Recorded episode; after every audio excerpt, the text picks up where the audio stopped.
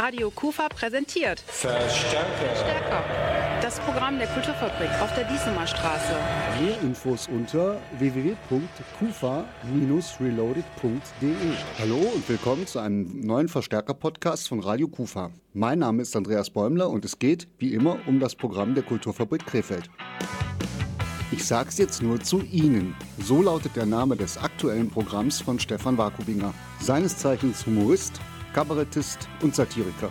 Stefan Wakubinger versteht sich als eine Art Chirurg, der mit dem Wortskalpell immer dahin muss, wo es bei Mensch und Gesellschaft gerade wehtut. Alles rund um seinen Auftritt am 21. Mai hier bei uns in Krefeld und einiges mehr hat Stefan Wakubinger mir am Telefon erzählt. Stefan Wagumiger, Satire, Kabarett. Heutzutage irgendwie, da heißt es ja, das ist Satire, das ist Kabarett, das ist Comedy. Wo würden Sie da die Trennlinien ziehen? Ja, da gibt es so verschiedene Sachen, was die Leute anlegen, um das zu trennen. Ne? Die einen, die gehen zum Beispiel nach der Qualität. Also das ist aber ein bisschen willkürlich, ne? dass man zum Beispiel sagen würde, also sehr gute Unterhaltung nennt man dann Kabarett. Wenn es ein bisschen flacher ist, ist es Comedy oder so. Das ist natürlich keine amtliche Trennlinie. Ne? Oder das eine, die sagen, das ist äh, Kabarett politisch, Comedy bezieht sich halt so auf die Alltagssachen oder so. Ich würde für mich sagen, ich, ich sehe mich schon als Satiriker. Ne? Also mir gefallen eigentlich alle Begriffe, die außerhalb von dieser Trennung Kabarett und Comedy sind. Im Grunde bin ich auch Humorist, muss ich ganz ehrlich sagen. Ich meine, ich mache mir natürlich Gedanken über das Leben und ich mache gesellschaftskritisches äh, Kabarett durchaus, aber in erster Linie bin ich natürlich eigentlich Humorist. Ja, ich versuche die Leute zu unterhalten. Ja, vieles, was Sie machen, ist, muss ich sagen, durchaus also zynisch, auch bissig, aber in allem auch so ein melancholischer Unterton mit drin. Ist das jetzt irgendwie gewollt oder ist das ganz natürlich? ja, ich glaube, es ist schon ganz natürlich. Ich glaube, also diesen melancholischen Unterton, ich meine, der passiert man natürlich nicht unabsichtlich, aber es entspricht schon auch so meiner eigenen Art oder meiner Sicht auf das Leben oder wie ich das empfinde. Also man sagt ja so zum Beispiel so diese also Satire oder oder das, das ist ja irgendwie auch eine enttäuschte Liebe. Ne? So man möchte das Leben gerne schöner haben. Jetzt gar nicht, das ist ja für mich, aber so für die Menschheit. Ne? Und äh, weil so, weil das Leben so ist, wie es ist, deswegen beißt dann die Satire. Wie weit darf bzw. muss Satire gehen? Naja, sie muss eine Wahrheit in sich haben. Das ist einmal das Wesentliche. Natürlich übertreibt Satire. Satire ist ihrem Wesen nach auch ungerecht ne, gegenüber den Menschen, die sie beschreibt oder gegenüber den Dingen, die sie beschreibt. Aber sie muss eine grundsätzliche Wahrheit in sich haben. Also man muss durch die Übertreibung, auch durch die, ja, durch das vielleicht zu weit gehen, muss man etwas erkennen können, etwas Wesentliches. Dann darf sie meiner Meinung nach äh, alles, also, also fast alles. Es muss gut gemacht sein und es muss einen Kern treffen. Das ist im Grunde wie ein Chirurg ne, wenn man sagt würde, ein, äh, ein, Chirurg, wo darf der überall reinschneiden? Ja, also dort, wo es nötig ist. Ne? Jetzt sind Sie studierter Theologe. Inwieweit mhm. beeinflusst das Ihr Schaffen?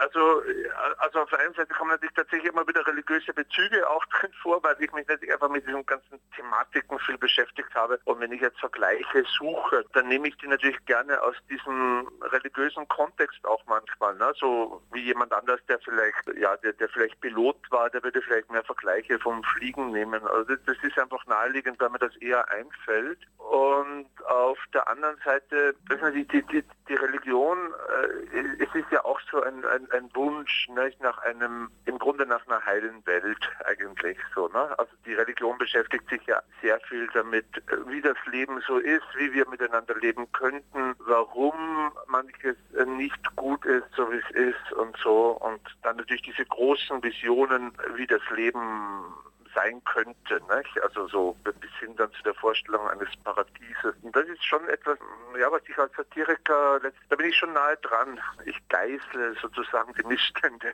Ja, das Programm heißt, ich sage es jetzt nur zu Ihnen. Können Sie uns einen kleinen Ausblick darüber geben, was uns dann hier am 21. in Krefeld erwartet? Also ich habe gemerkt, in der Pandemie oder nach der Pandemie auch, dass man erst den Eindruck hatte, so das Leben wird so runtergefahren. Die Leute besinnen sich wieder auf wesentlichere Dinge, auch Dinge, die man nicht machen kann. Ne? Wie schön es wäre, wenn man sich einfach mal, naja, wenn man die Eltern oder die Großeltern mal wieder im Altenheim besuchen könnte oder so, was man nicht konnte und so. Ne? Und äh, das ist nicht mein Thema. Ne? Aber mein Thema ist, dass wir jetzt praktisch wieder in dem gleichen Hamsterrad drin sind wie vorher. Ne? Also eigentlich dieses äh, Streben nach äh, Glück, äh, das bei uns doch sehr auf das Erreichen von materiellen Zielen ausgerichtet ist.